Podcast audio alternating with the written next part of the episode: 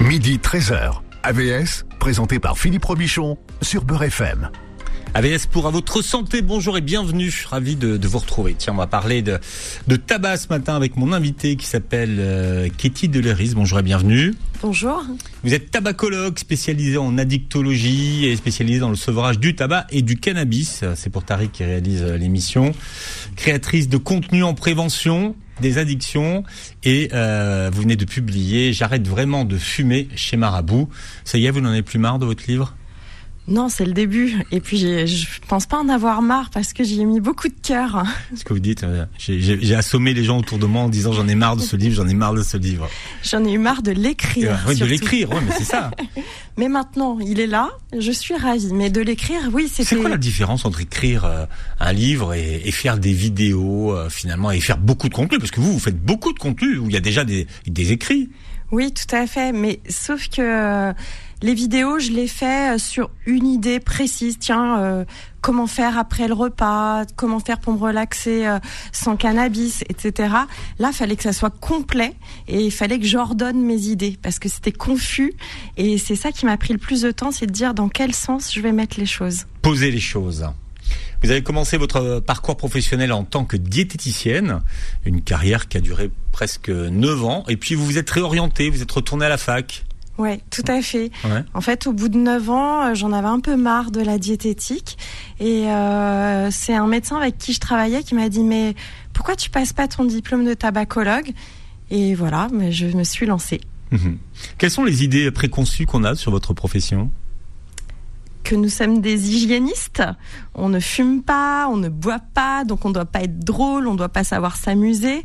Et euh, en fait, euh, non, on sait très bien s'amuser et tout se passe bien. Nous sommes des personnes tout à fait normales. Mhm. C'est vrai que les, tabacologues ne fument pas? Eh bien, je n'en connais pas. Moi, j'en connais celles qui fumaient. Hein. Des tabacologues Ouais, mais vieille génération, vieille génération. Moi, je n'en connais pas. Ouais. Rien du tout. Rien du tout. bon. Alors, euh, j'arrête pas de recevoir des, euh, des, communiqués qui disent que finalement, ce qui permet de s'arrêter de, fumer, le plus efficace, c'est le vapotage c'est le vapotage ou les cigarettes électroniques. Alors est-ce que c'est l'industrie des cigarettes électroniques qui, pour se venger, se déchaîne et, nous assomme de communiquer, ou est-ce que c'est vrai? Non, c'est vrai, c'est un bon outil pour euh, euh, l'arrêt du tabac, mais à même titre que euh, les substituts nicotiniques. Donc, en fait, quand j'ai un patient devant moi, j'essaye de voir ce qui lui correspondrait le mieux. Et si la cigarette électronique est un bon outil pour le patient, je vais lui conseiller sans hmm. problème. Mais on peut être accro à la cigarette électronique. Oui, effectivement. Et ça, souvent, c'est que les personnes font leur sevrage eux-mêmes. Moi, mes patients qui prennent la cigarette électronique, je leur explique déjà que ça va être un outil d'aide à l'arrêt, comme un patch. Et un patch, on va pas le garder toute sa vie. Donc, ce qu'on va faire, c'est pour l'instant, arrêter les cigarettes, passer à la cigarette électronique, et après, on diminuera la nicotine progressivement pour arriver à du 0 mg. Et une fois qu'on sera à du 0 mg, eh bien, il va falloir travailler sur le comportement. Euh, je viens de finir un repas, qu'est-ce que je fais après le repas? Parce que avant je fumais, maintenant je vapote. Et donc là, qu'est-ce que je vais faire? Et donc on va travailler sur le hmm. comportement. C'est ce qu'on appelle les thérapies cognitivo-comportementales. Alors il y a cette idée qu'on remplace une mauvaise habitude par une bonne habitude. Vrai ou faux?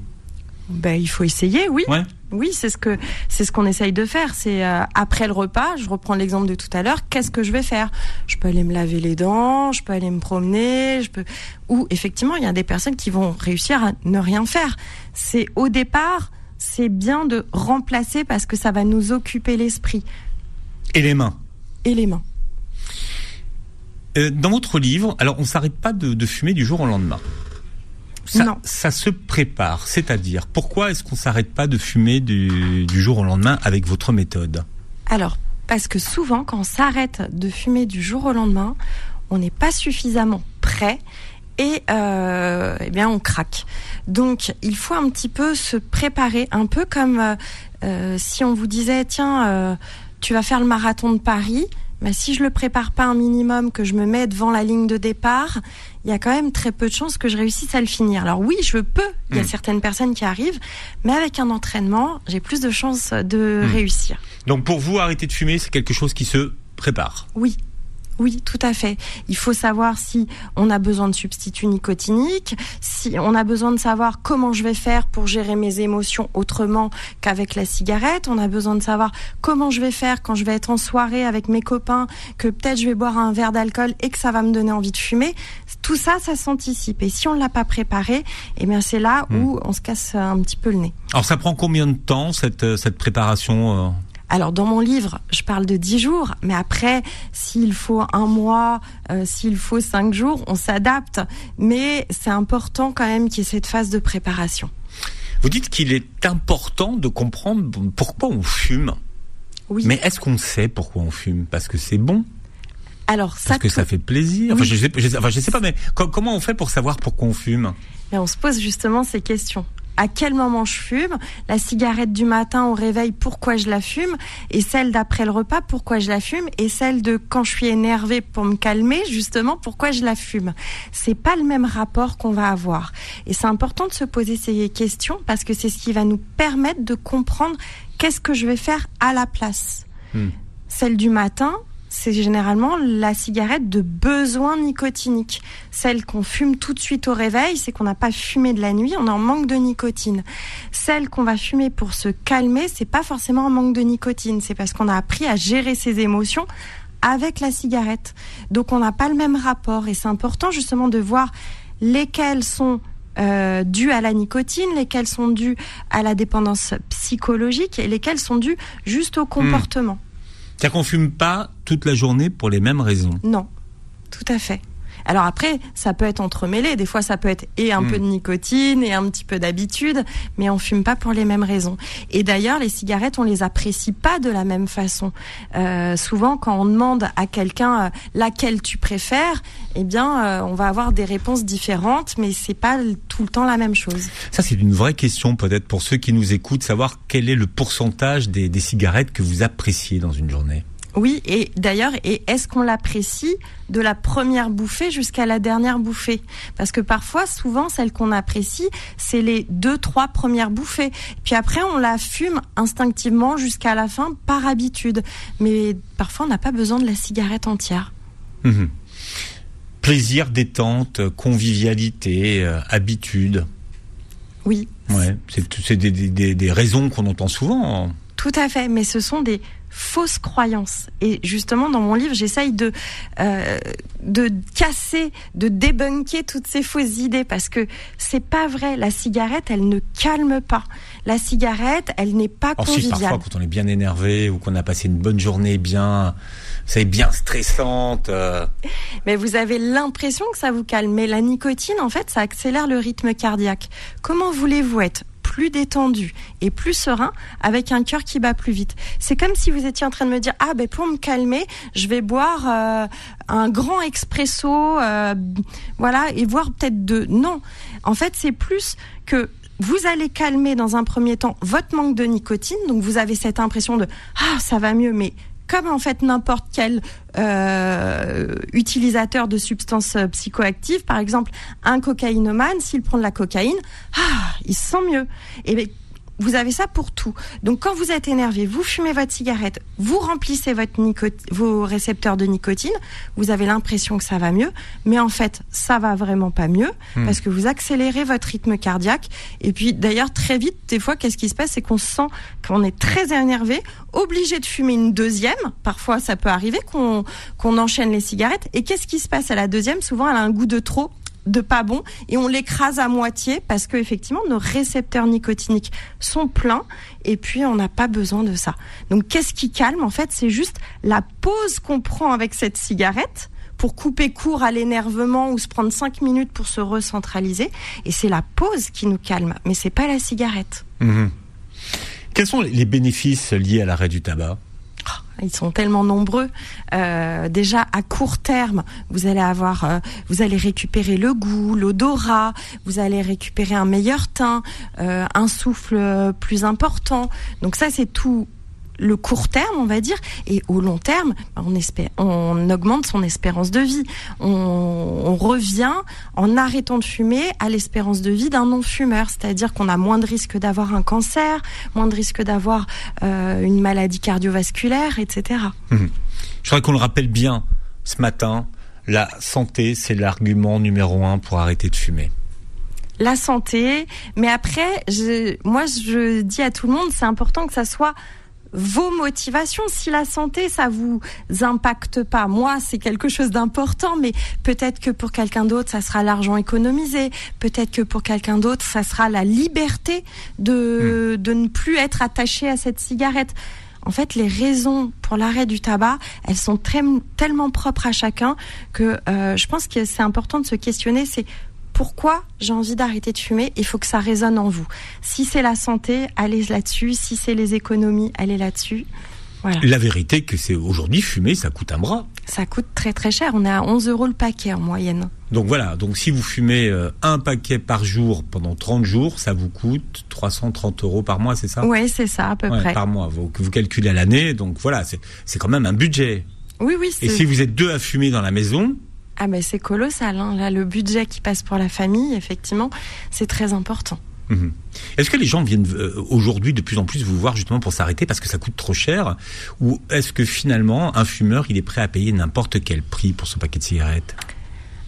Alors oui et non, c'est-à-dire que euh, oui, on a de plus en plus de personnes qui viennent nous voir pour qu'on les aide à arrêter de fumer parce que ça coûte très cher, mais euh, il faut pas oublier que la dépendance, c'est une maladie du cerveau. C'est notre système de récompense qui a été biaisé. Et euh, d'ailleurs, qu'est-ce qu'on constate dans les chiffres là? C'est qu'à l'heure actuelle, justement, dans les classes socio-professionnelles basses, bah, eux, on n'arrive plus tellement à les faire arrêter de fumer, euh, malgré les augmentations du prix du paquet. Donc ça veut bien dire que même si ça pèse énormément dans le budget, parfois on a tellement l'impression que voilà ça va nous aider à gérer le stress, ça va nous aider hmm. à faire autre chose que ben on en oublie que euh, ça coûte tellement cher. Katie euh, Deléris est avec nous. Je rappelle que vous publiez J'arrête vraiment de fumer chez Marabout et on s'arrête de fumer, ça tombe bien, c'est le début de la semaine. AVS revient dans un instant. Midi 13h. AVS, présenté par Philippe Robichon sur Beurre FM. On vous propose de vous arrêter de fumer ce matin. En tout cas, si vous fumez, avec mon invité Katie euh, Deloris, qui est tabacologue, qui est euh, spécialiste dans le sevrage du tabac et du cannabis, qui est euh, très présente sur les réseaux sociaux. Et vous publiez J'arrête vraiment de fumer chez Marabout. Vous nous expliquez tout à l'heure que quand on vous dit que je fume parce que c'est bon, eh bien, c'est normal tout le monde va dire ça. Et euh, peu importe la substance que vous prenez, quand vous êtes dépendant, vous trouvez ça bon. C'est votre système de récompense qui a été biaisé. Et c'est pour ça que c'est une vraie maladie du cerveau. Mais si on se remet un petit peu quelques années en arrière, généralement, le goût de la toute, première cigarette de sa vie quand on a 13, 14, 15, 16, ça dépend à quel âge vous avez commencé de fumer. La toute première, quand vous n'étiez pas encore dépendant, bah, elle est pas bonne, celle-là. Alors, elle fait tousser. Oui, elle fait tousser, elle est pas très bonne, elle peut faire tourner la tête. Et en fait, mais c'est le contexte qui qu'on a aimé, qu'on a apprécié, et puis comme on veut faire comme tout le monde, ben on s'oblige entre guillemets à fumer la deuxième. Et comme la nicotine, ça fait partie des substances les plus addictives, on devient très vite accro et très vite on trouve ça très bon. Est-ce qu'il y a un bon jour pour commencer à, enfin, à s'arrêter de fumer? Non, c'est le jour que vous avez choisi. Il euh, y en a qui vont me dire je préfère arrêter le lundi, voilà, début de semaine, et d'autres qui vont me dire non, je vais faire ça plutôt le week-end parce que je suis pas au travail, etc. Donc en fait, c'est le jour que vous choisissez. Mhm. Alors comment est-ce qu'on gère la peur de l'échec? Parce que beaucoup qui nous écoutent ce matin ont peut-être essayé de s'arrêter de fumer plusieurs fois, ont réussi quelques temps et puis ils ont voilà, ils ont repris. Et donc ils disent de toute façon à quoi bon euh, réessayer, je vais essayer plusieurs fois, ça ne fonctionne pas. Comment est-ce qu'on gère cette peur de l'échec? Alors, je pense que plutôt que de rester dans sa peur, c'est d'analyser qu'est-ce qui s'est passé. Pourquoi j'ai échoué? Est-ce que j'ai échoué parce que j'étais trop en manque de nicotine? Est-ce que j'étais énervée? Est-ce que j'ai pris du poids et du coup ça m'a fait peur et j'ai repris la cigarette? Est-ce que j'ai repris la cigarette parce que j'étais énervée? Bref, il faut analyser qu'est-ce qui s'est passé pour trouver une solution à mettre en place pour pas que ça se reproduise. Et si vous avez l'impression que ça vous fait vraiment peur, que c'est insurmontable, eh bien justement, les tabacologues, on est là pour, pour ça. On est là pour vous accompagner, pour vous rassurer, pour trouver des solutions. Quand vous ne voyez pas de solution, justement, à comment je vais faire, moi, à chaque fois, je rechute quand je suis en soirée avec les copains qui me proposent une cigarette ou autre. Voilà, nous, on est là pour mettre en place des plans d'action, trouver des solutions. Tu sais, le, copain, le copain vachement sympa. Allez, rien qu'une. Oui, ça. Vas-y, de toute façon, ça, tu vas pas replonger.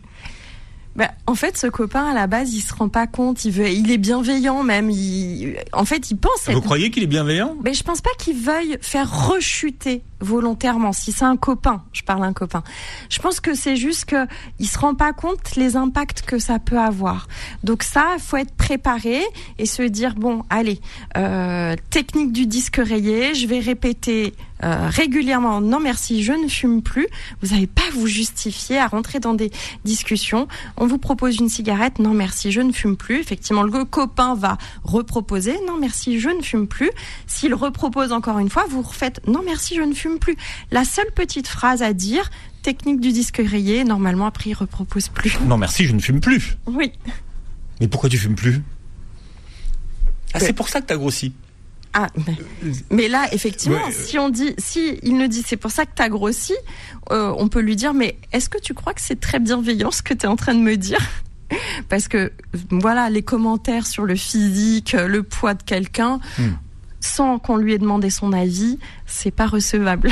Alors tout le monde ne prend pas de poids hein, quand il arrête de fumer, mais c'est quand même la majorité des gens qui s'arrêtent qui prennent du poids. Comment est-ce qu'on peut l'expliquer cette, cette prise de poids? En fait, euh, quand on prend une, cigarette, ça nous fait brûler quelques calories. Pourquoi? Parce que, euh, par exemple, euh, quand on va inhaler de la fumée, on va inhaler un gaz qui s'appelle le monoxyde de carbone, qui va se fixer sur nos globules rouges à la place de l'oxygène. Donc, qu'est-ce que fait le corps? Il a moins d'oxygène, donc il va faire battre le cœur un peu plus vite pour faire circuler le peu d'oxygène qu'il a dans le sang pour compenser. Donc faire battre son cœur un peu plus vite, mais ça brûle un peu plus de hmm. calories. Donc par exemple, mais c'est pas énorme quand même dans ce que vous dites. Bah, un paquet de cigarettes, c'est 200 calories de brûlé quand même. Donc 200 calories. Ah oui, si on fume un paquet par jour, oui. Oui, hmm. voilà. Mais c'est 10 calories la cigarette de brûler. Donc quand on veut limiter la prise de poids, justement à l'arrêt du tabac, mais ce qu'il faut c'est continuer à brûler des calories, mais sainement, pas avec du tabac. On va le faire avec de l'activité physique ou sportive. Hmm. Il n'y a pas un substitut qui, euh, qui permet justement de... Alors, on va pouvoir mettre effectivement des substituts à la nicotine parce que effectivement le manque de nicotine, ça ouvre l'appétit. Donc si on met en place des patchs ou des pastilles ou des chewing-gums de nicotine ou pourquoi pas une vape avec de la nicotine, eh bien déjà on n'aura pas plus faim que d'habitude. Donc forcément, hmm. ça va pas, euh, voilà, ça va nous aider hmm. et ça va limiter la prise de poids. Oui, parce que d'un côté, on brûle moins de calories et de l'autre côté, on a un peu plus faim. Oui, donc euh, c'est quand même très très dur parce que on a très faim. Il faut pas plus manger parce que sinon on va prendre du poids. Donc c'est pour ça que souvent, moi je dis à mes patients, vous savez, les patchs, les pastilles de nicotine ou autres, croyez pas que on vous prescrit ça forcément pour ne plus du tout avoir d'envie de fumer parce que vous en aurez quand même des envies de fumer parce que toutes les envies de fumer sont pas dues hmm. au manque de nicotine. Par contre, un patch de nicotine ou n'importe quel autre substitut, ça va vous permettre de limiter la prise de poids, d'être moins nerveux, d'être moins irritable, de pas avoir de saut d'humeur, etc.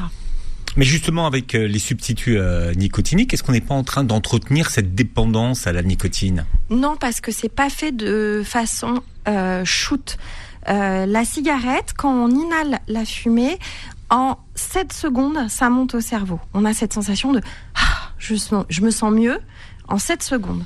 Euh, un patch, vous n'avez pas ça. Une pastille de nicotine, vous n'avez pas ça effectivement, avec la vape, on a toujours ce shoot de nicotine. C'est pour ça que on a plus de mal parfois à se détacher de sa cigarette électronique. Mais comme je vous l'ai dit tout à l'heure, il y a des techniques pour ne plus être accro à sa cigarette électronique. Bon, avant de commencer euh, l'arrêt du tabac, vous euh, invitez ceux qui, qui, qui vont le faire à une séance de ramassage de mégots. Pourquoi, Berk mais parce ça que pue les mégots. Plus. Justement, ouais, ça pue, c'est dégoûtant et c'est pour faire voir que euh, peut-être vous avez, sans vous en rendre compte, un jour jeté un mégot par terre. Et euh, en fait, il faut prendre conscience à notre époque de l'impact écologique qu'a ce geste-là. Un mégot, c'est 500 litres d'eau qui est polluée. Je pense qu'à l'heure actuelle, notre planète, elle n'a pas besoin de ça. C'est-à-dire un mégot, c'est 500 litres d'eau qui est polluée? Un mégot qui va se retrouver dans l'eau, dans l'océan, va, va contaminer 500 litres d'eau. Donc, comme je vous le disais, je pense qu'à notre époque, à l'ère du réchauffement climatique, voilà, on peut prendre conscience que jeter son mégot, c'est pas rien, c'est pas un geste anodin. Donc, euh, moi, je pense que de faire une séance de ramassage, pour l'avoir fait plusieurs fois, euh, ça permet de se dire, oh là là, effectivement. Euh, ça se trouve, j'ai quand même bien pollué la planète quand, sans m'en rendre compte, j'ai jeté quelques mégots par terre. De le faire, ça va vous rendre compte que ça sent mauvais, c'est dégoûtant et ça va peut-être renforcer vos motivations à arrêter de fumer. Hmm. Alors quand on fume, il y a plusieurs euh, types de dépendance. Vous, vous commencez par vous attaquer à la dépendance physique. Pourquoi? Alors je le fais pas dans un ordre précis. Non.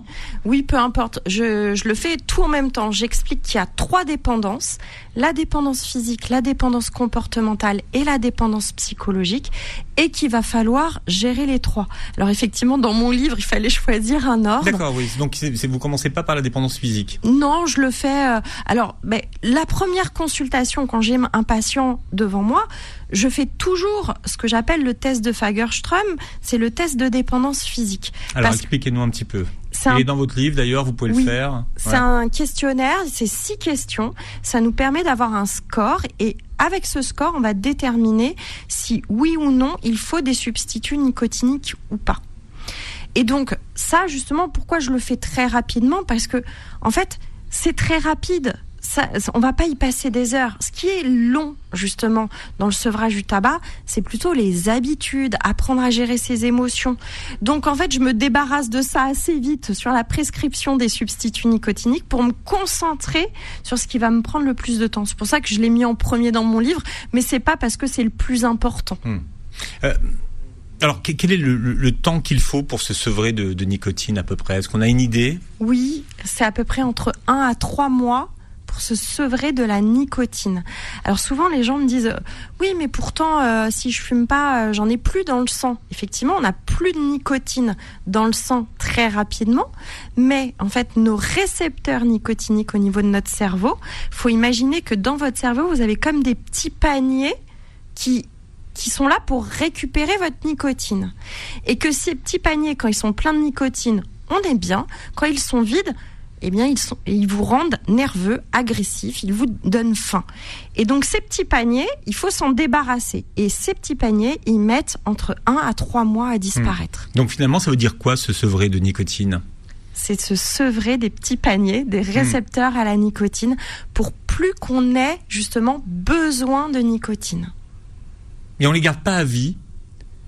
Alors, c'est un peu un abus de langage quand je dis récepteurs nicotiniques. en fait, ce sont des récepteurs hmm. à acétylcholine, donc on en a tous. Tout être humain a des récepteurs. Sauf, ce qui se passe, c'est que quand on commence à fumer, eh bien, en fait, on va multiplier ces récepteurs. Et donc, un fumeur a beaucoup plus de récepteurs que un non-fumeur. Donc, en faisant le sevrage de nicotine, on revient à un taux normal comme euh, un non-fumeur. Mais le corps garde quand même en mémoire.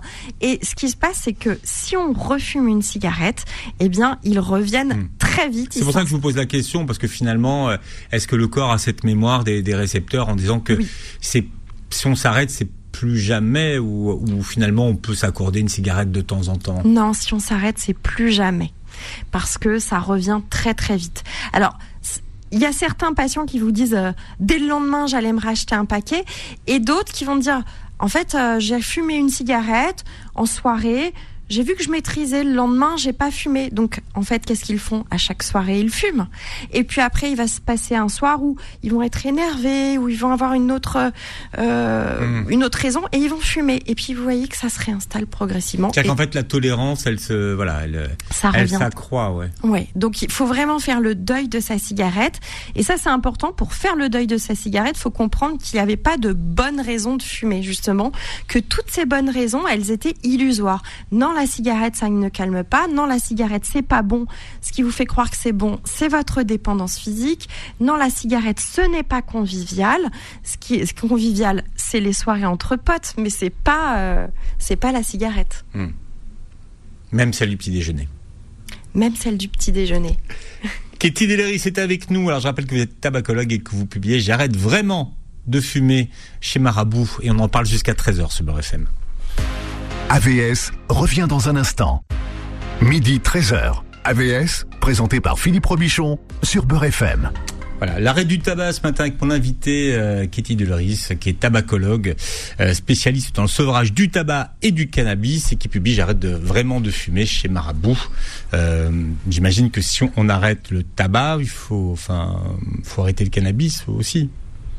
Alors dans l'idéal, oui, mais c'est pas une obligation. C'est ce que j'explique dans. J'ai mis un petit chapitre bonus sur le cannabis. Euh, après, ce qu'il faut, c'est si vous le fumez avec du tabac, c'est ça va être problématique. Donc il va faire, il va falloir faire le choix de soit l'arrêter, soit de pas le consommer avec du tabac. Et donc pour ça, généralement, on utilise un vaporisateur. Et euh, voilà, ça peut être une solution. Bon, on n'est pas obligé d'arrêter les deux en même temps. Non, on n'est pas obligé. Bon, ça va arranger Tariq, ça d'ailleurs, qui réalise l'émission aujourd'hui. Mais euh, c'est ça les gens du showbiz. mais je On fume est dans pas, les moi. clichés. Hein Je fume pas, moi. non, les gens, tous les gens du showbiz, ils, euh, Il y en a beaucoup qui fument. Moi, je fume pas. avant de monter sur scène surtout. Non, non, moi, j'ai d'autres, j'ai d'autres vices. Ah, mais ça, ça, ça fera l'objet d'une autre émission. C'est une autre émission. Si, ça. si, si, si vous voulez bien. Oui, mais pas, pas ici. Bon, pas question au standard. euh, Les substituts nicotiniques, c'est de la triche. Alors c'est comme si on était en train de me dire euh, prendre du paracétamol quand on a mal à la tête, c'est de la triche. Je vois pas où est la triche. C'est juste soulager une douleur. Est-ce que, pareil, quand on accouche, euh, prendre la péridurale, c'est de la triche? Non, je ne crois pas.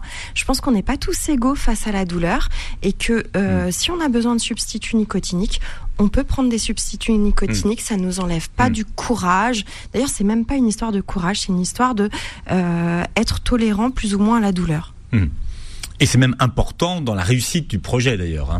Eh bien oui, on sait que euh, les substituts nicotiniques ou la cigarette électronique avec de la nicotine, ça va augmenter les chances d'arrêt du tabac. Donc euh, pourquoi s'en passer? Alors on parlait du, du test de Fagerstrom tout à l'heure, mais il y a un autre test euh, qu'on retrouve dans votre livre, c'est le test de Horn, et là qui permet de comprendre sa dépendance psychocomportementale. Oui, parce que comme je l'ai dit, il y a trois dépendances au tabac. La dépendance physique, la dépendance comportementale et la dépendance psychologique. Donc deux tiers du problème, c'est quand même psychologique ou comportemental. C'est important, comme je l'ai dit, de savoir pourquoi on fume. Est-ce que c'est juste une habitude, un réflexe? Je viens de finir un repas, euh, j'allume ma cigarette, je bois un café, j'allume ma cigarette, ou est-ce que j'utilise la cigarette pour gérer mes émotions? Ça, ce test-là, ça va nous permettre de voir un peu plus clair, de se dire, ah ben oui, à chaque fois que, par exemple, je suis anxieux, j'ai besoin de ma cigarette. Donc, il va falloir apprendre à gérer son anxiété autrement. Parce que là, effectivement, les substituts nicotiniques, ils sont pas magiques. Ils sont là pour limiter le besoin de nicotine. Mais il va, ils vont pas vous apprendre à gérer votre anxiété. Donc, il y a un moment donné, il va falloir apprendre à la gérer, cette anxiété. Alors, là, j'ai pris le- le- l'exemple de l'anxiété, mais ça peut être d'autres euh, émotions, ça peut être d'autres habitudes. Donc, ce test de Horn, c'est pour vous faire prendre conscience que la cigarette, c'est pas justement qu'une histoire Mm. de nicotine. Parce qu'il y en a plein qui me disent, ah, j'ai déjà essayé les substituts, ça ne marche pas. Oui, mais peut-être parce que vous n'avez pas bien compris Mm. votre dépendance. Ou alors ça me fait vomir. Ou alors, ou alors j'ai la nausée. Ouais, c'est un truc, c'est quelque chose qui Oui. revient, qui revient souvent. Mais alors, si vous avez la nausée, c'est que c'est mal dosé. C'est la nausée, c'est un signe de surdosage de nicotine. Donc, soit votre patch est trop fort, soit c'est effectivement des fois on a ça avec les gommes et c'est que c'est une mauvaise utilisation. Les gommes de nicotine, ça se mâche pas comme un chewing gum de nicotine. C'est pas euh, Hmm. comme un chewing gum classique, je veux dire. C'est un chewing gum de nicotine, c'est un médicament, ça se prend d'une certaine façon. C'est pas un bonbon. Je crois qu'elles sont remboursées d'ailleurs, hein, aujourd'hui Tous les par la sécurité oui sociale. tous les substituts nicotiniques avec une prescription médicale sont remboursés par l'assurance maladie. Ça, c'est de l'aide qu'on peut attendre d'un tabacologue, notamment à apprendre à doser les substituts nicotiniques. Ça, c'est important. Oui, parce que c'est souvent très très mal dosé, c'est souvent euh, très mal utilisé. Euh, par exemple, j'ai- j'ai beaucoup de patients qui vont me dire ah ben moi j'ai essayé le patch et ça marche pas. Mais en fait, jamais on prescrit un patch seul. On met toujours des patchs plus une forme orale, pastille ou chewing-gum, ou et on peut même mélanger le patch et la cigarette électronique. On met pas que le patch tout seul, ça n'a pas de sens. Et pareil, les gens qui ont une grosse dépendance physique, qui me prennent 20 chewing-gums à la nicotine par jour, ça n'a pas de sens. Il fallait un patch plus des chewing-gums. Donc souvent, les voilà, il y a une mauvaise utilisation des substituts qui font que ils n'ont pas été bien utilisés. Combien de temps une envie de fumer dure-t-elle? Ça dépend si vous êtes substitué ou non à la, ni- à la- avec de la nicotine. Si vous êtes correctement substitué, ça veut dire que normalement vous n'avez pas besoin de nicotine. Donc l'envie, elle va monter très fort, elle va durer 3 à 5 minutes, puis après elle va redescendre parce que c'est juste une habitude ou une émotion. Donc euh, normalement, voilà, ça va passer. Donc, ce qui veut dire que ça dure entre 3 et 5 minutes, et après, ça passe. ça redescend. C'est ça que ça veut dire. comme une vague. D'accord. Si vous n'êtes pas correctement substitué en nicotine et que le test de Fagerström justement a prouvé que vous aviez besoin de substituts, mais vous n'avez pas voulu les prendre, vous n'avez pas écouté la tabacologue qui vous disait il faut les prendre, eh bien l'envie, elle va continuer, continuer, continuer et ça va être très dur. Et là, on en revient à la gestion de la douleur. Il y a des gens qui vont réussir à s'accrocher à ça. Et l'envie va quand même passer, heureusement. Mhm. Puis d'autres, euh, ils vont se mettre en difficulté. Donc, généralement, on va dire que une envie de fumer, quand elle est due soit à un comportement, soit à une émotion, elle dure quand même 3 à 5 minutes. Si elle est due à la nicotine, elle peut durer plus longtemps. Mhm. Un truc, quand on est face à une envie, qui fonctionne bien.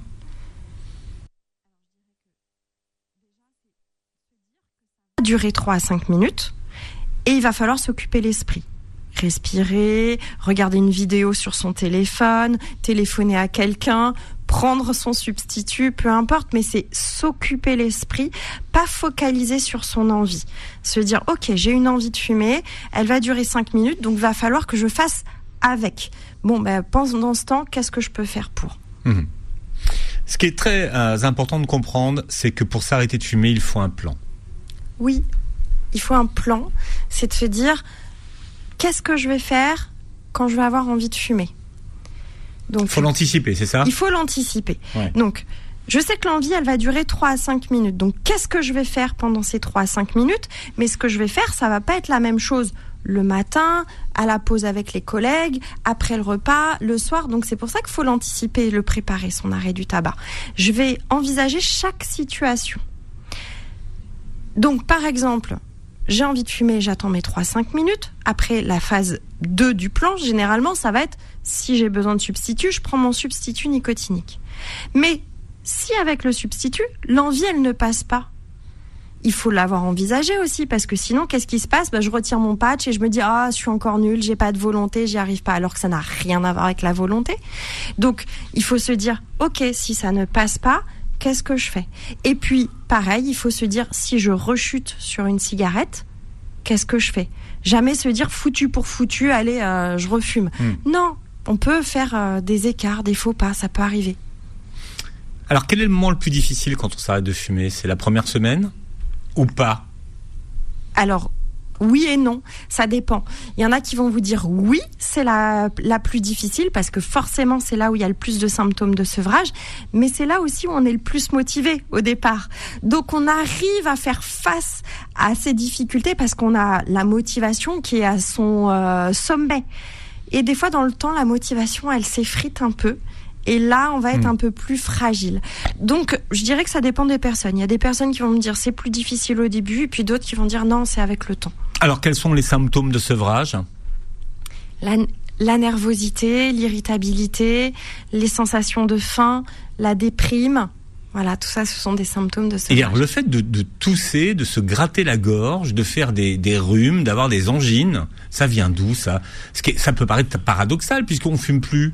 Oui, et c'est très souvent, il y a plein de personnes qui me disent mais euh, maintenant que j'ai arrêté de fumer, je suis encore plus malade qu'avant.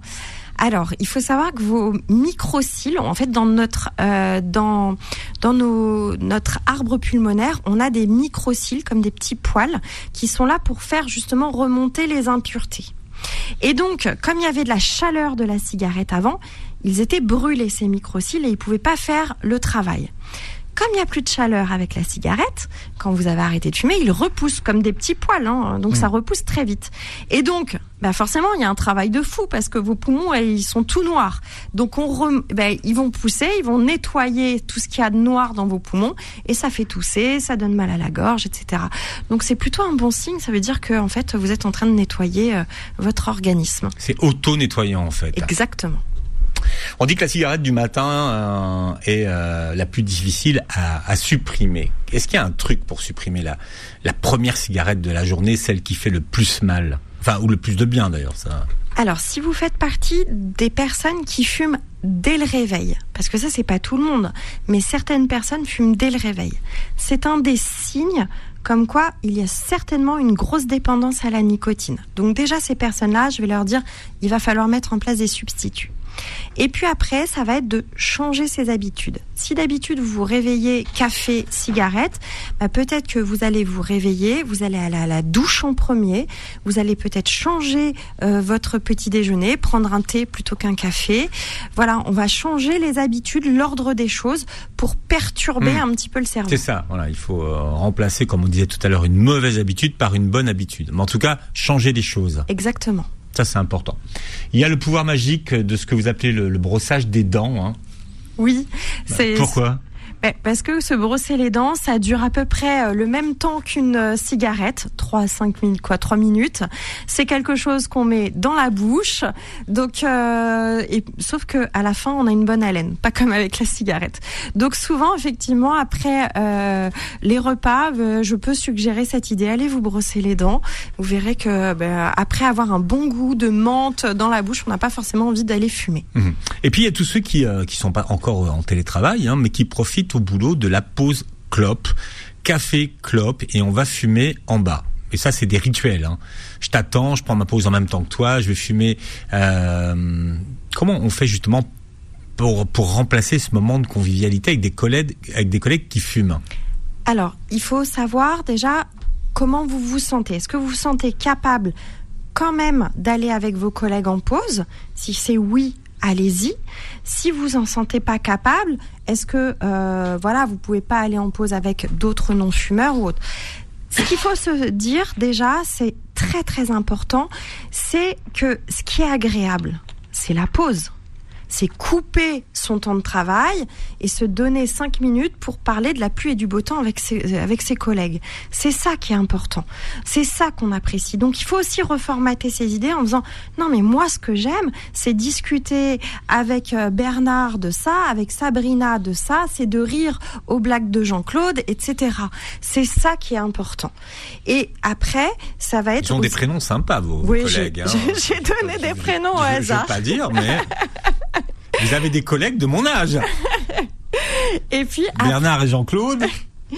Et après, ça va être surtout euh, de bah, s'occuper les mains, se dire si euh, voilà j'avais l'habitude d'avoir une cigarette dans les mains, qu'est-ce que je vais prendre? Une petite balle anti-stress, un stylo, peu importe. Et ça peut être s'occuper la bouche, prendre un chewing-gum, grignoter. euh, là, on va arriver à la saison des clémentines, une petite clémentine, etc.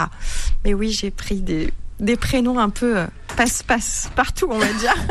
Alors moi, oui, j'arrive à la fin de l'émission, c'est mon arrêt de tabac qui, qui ressort. C'est la clim. Je sais pas pourquoi on a la clim encore. Faut juste couper la, la clim. Allez, pour tous ceux qui veulent euh, s'arrêter de, de fumer, euh, Katie Delris, alors je rappelle que vous êtes très présente sur les réseaux sociaux. On vous retrouve où? Sur Instagram, euh, sur TikTok et sur YouTube. Votre livre s'appelle J'arrête vraiment de fumer chez Marabout. On réécoute l'émission en podcast sur beurrefm.net et sur les plateformes qui reprennent l'émission. Et puis on verra la vidéo sur la chaîne YouTube. Merci d'avoir été avec nous. Merci beaucoup à vous de m'avoir invité. Avec beaucoup de plaisir et très belle journée. Santé sur Beurre FM. Retrouvez AVS tous les jours de midi à 13h et en podcast sur beurrefm.net et l'appli Beurre FM.